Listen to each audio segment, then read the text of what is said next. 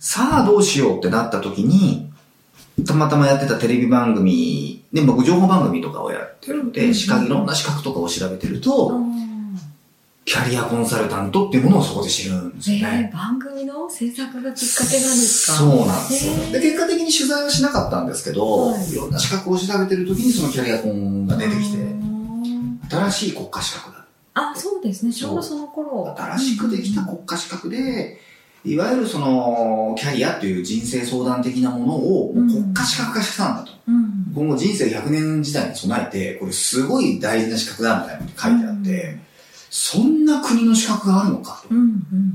で、これ知れば知るほど、うん。もう俺が漠然とやりたかったことに近いんじゃないかと。うん。本当にやりたかったのはこれだっていう感触はいかないまでも、うん。今ある既存のもので、うん最もやりたいものに近いのはこれだろうっていう。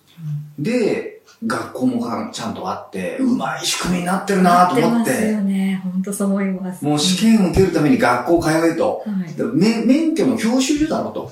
もう教習所に通って、うん卒業したら試験受けていいよと。うんその卒業証書が受験資格だと。う。まいこと考えたなと思って、うん。で、まあ、地図儀とかもあるっていうんで、もうよっしゃ、行ったねと思って。で、それも、もう、僕、2017年の冬ぐらいに、いくつかバーって学校調べたら、もう全部1月からもう、埋まってますって言われて、はいはいはいはい。唯一1校だけ、1枠で1人だけ空いてますよ、みたいな言われえー、て。すごい。じゃあ、明日行きますって言って、明日払いに行きますんでって言って、で、あの、うちはもうそのローンとかないから、みたいな。一括払ってくださいってあその日言われて。うんもう払ってやるよって。で、カードで払ったという。そこがもう、じゃあ俺、はい、行くわって言って。えで、それでもまあまたあの、うちの、勝木師匠が。もう相談したところですね。うん今度やっぱりその生命判断を教えてくれる人に代わって、勝木師匠に僕はどんどん影響を受けていくんですけど、うんもう言ったらば、ただ、あの、学校にも通うし、試験にもあるし、かなりのカロリーが必要になるので、はいおそらく放送作家のお仕事に何らかの支障かな、もうきたす可能性があると言っちゃいけないんだけど、本当はこういうことを一緒に対して。ってうん。言ったら、あの、もう取れと。その資格取れと。今だと。も絶対取った方がいいって言う、われて。えー、応援してくれたんですそうなんです。その資格をもうご存知だったんですか？いや、もう知らなかったんですけど、こんなこんな資格でって言ったら、やっぱすぐに理解してくださって、うんああ、じゃあ生命判断とか筆跡診断にもつながることなんだと。うん。で、国がやってるのねと。しかもできたばっかりだから今だったら取りやすいんでしょと。うん。うん。しかもそれうまいよねって。学校行かなきゃ取れないんだから、うん絶対労力と時間を割かなきゃ取れないようになってるんでしょって。うん。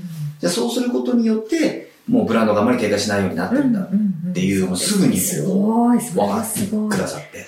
そこまで分かってる。今すぐ取れるとうん。じゃあ、行ってみます。うん。大変でしたか？いやー、見バラの道になれない。今の道。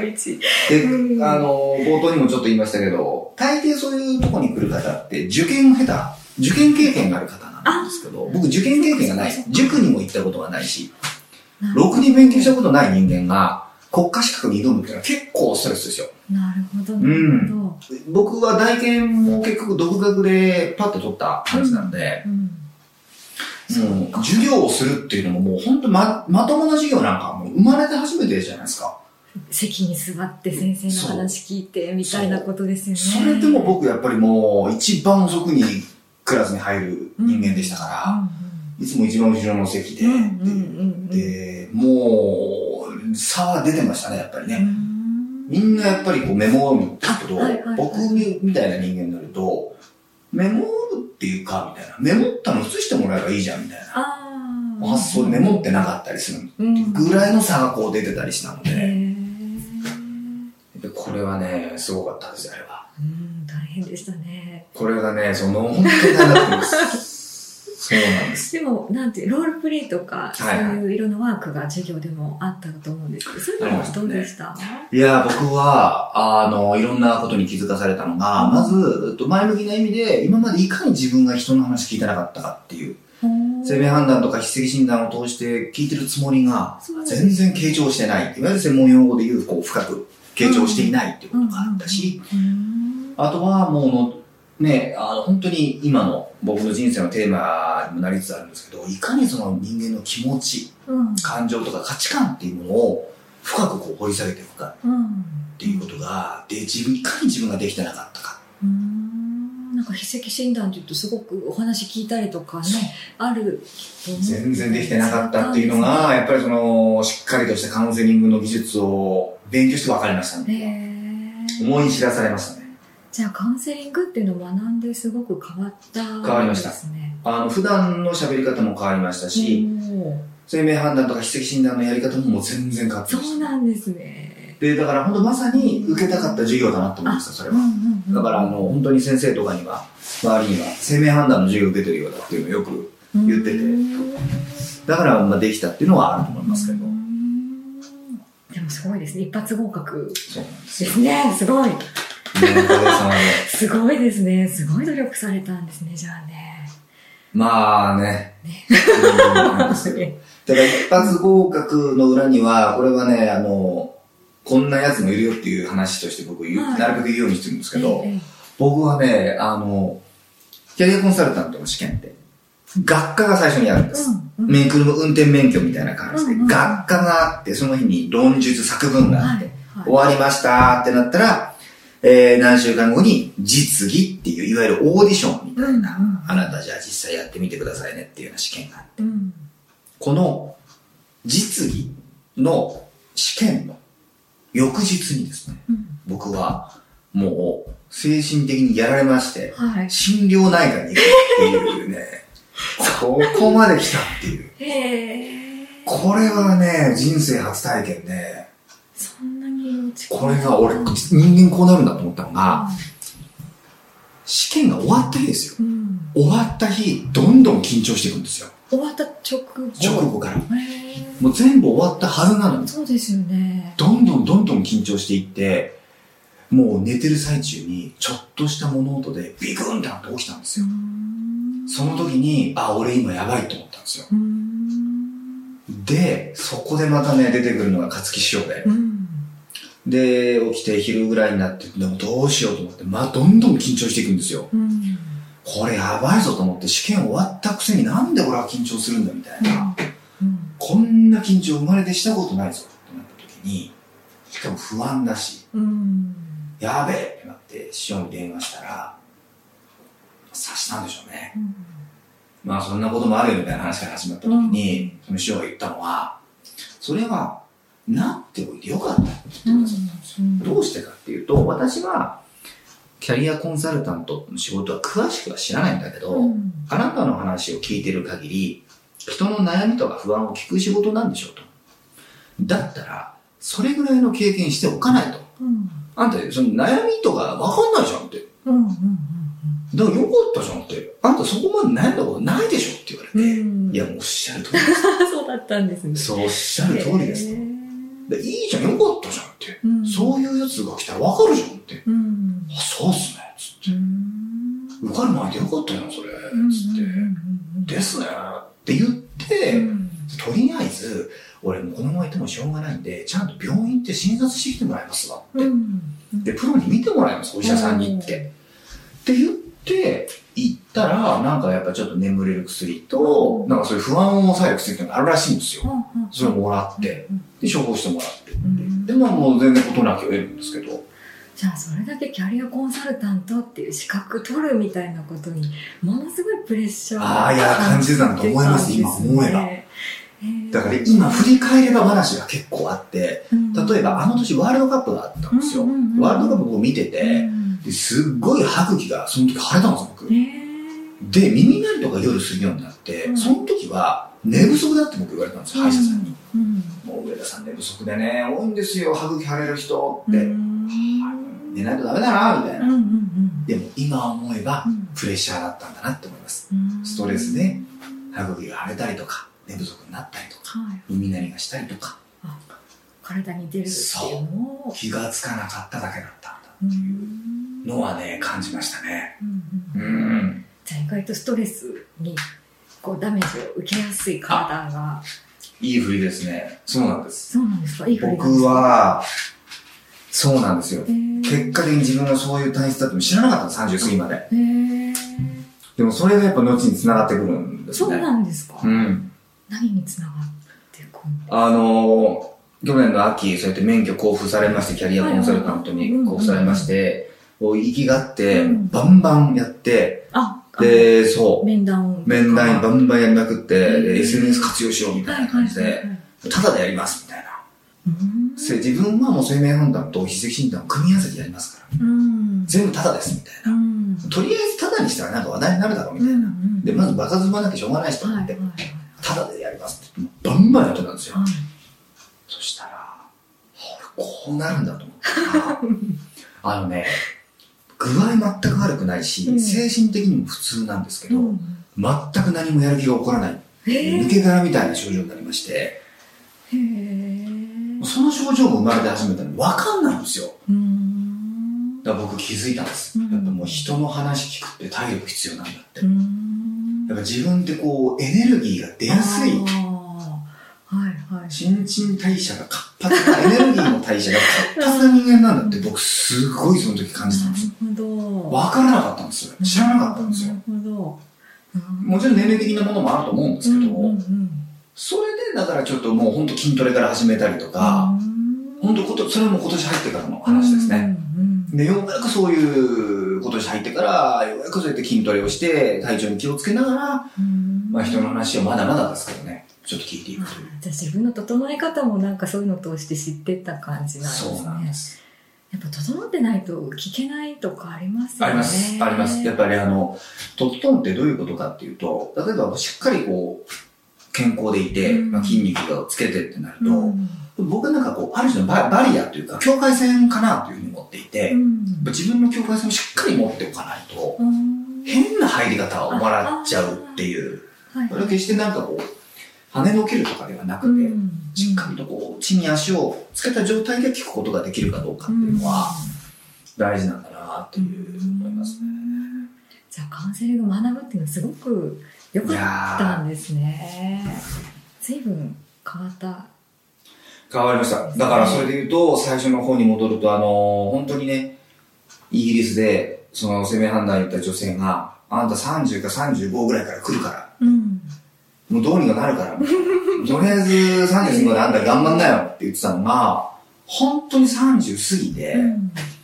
一石診断を勉強したり、キャリアコンサルタントを勉強して資格を取ったりっていうのが全部30から35の間に僕行われてるんですよ。あで、今35になって、はい。そういう自分をようやく自己理解がちょっとずつできるようになって、ーで、だからそれで言うと、本当にあの、プライドが高いねって10代の時に言われたのも分からなかったんですけど、でも僕、それこそキャリアコンサルタントを資格取った後に、あ、久しぶりに会った周りの人に、立て続けに言われたことがあって、うん不思議なんですけど、上田はよく自分のことを話すようになったね。全く知らない者同士が何人か同時に言われたんです、ほぼ。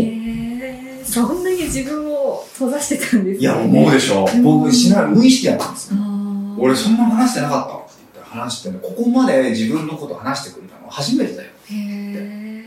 だから僕、無意識のうちうにん。自己開示はしてなかったんですね。うん。でもそれはやっぱり大げさかもしれないけど、多分プライドだったんだと思います。うん。変なプライドがあったんだと思います。見えっていうかかっこよく見せてたいみたいな感じの。う。ん今思えばですけど、当時はそういう意識はないですけど、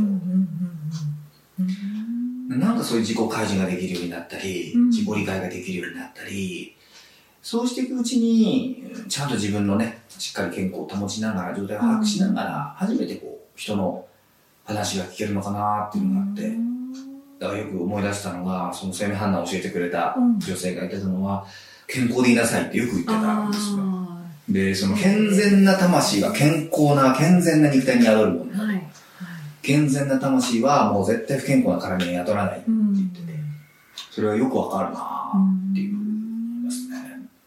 自己理解っていうのもカウンセリング学ぶとやっぱ自己理解自分の理解もなんかいろいろやりやるじゃないですか。していきますね。それも結構大きなきっかけになったなりますね。あとやっぱりその、ガーって調子に乗ってカウンセリング始めた時に、自分、大げさに言うと自分を見失いかけるみたいなのがあって、うん。自分は何だろうみたいな、本当一個一個、うん。俺はこれが好きとか、うん。であのメモの魔力じゃないですけど、うんうんうん。もうあの自己診断クエスチョンみたいなんで、うん。あ、俺ってこれが好きなんだ。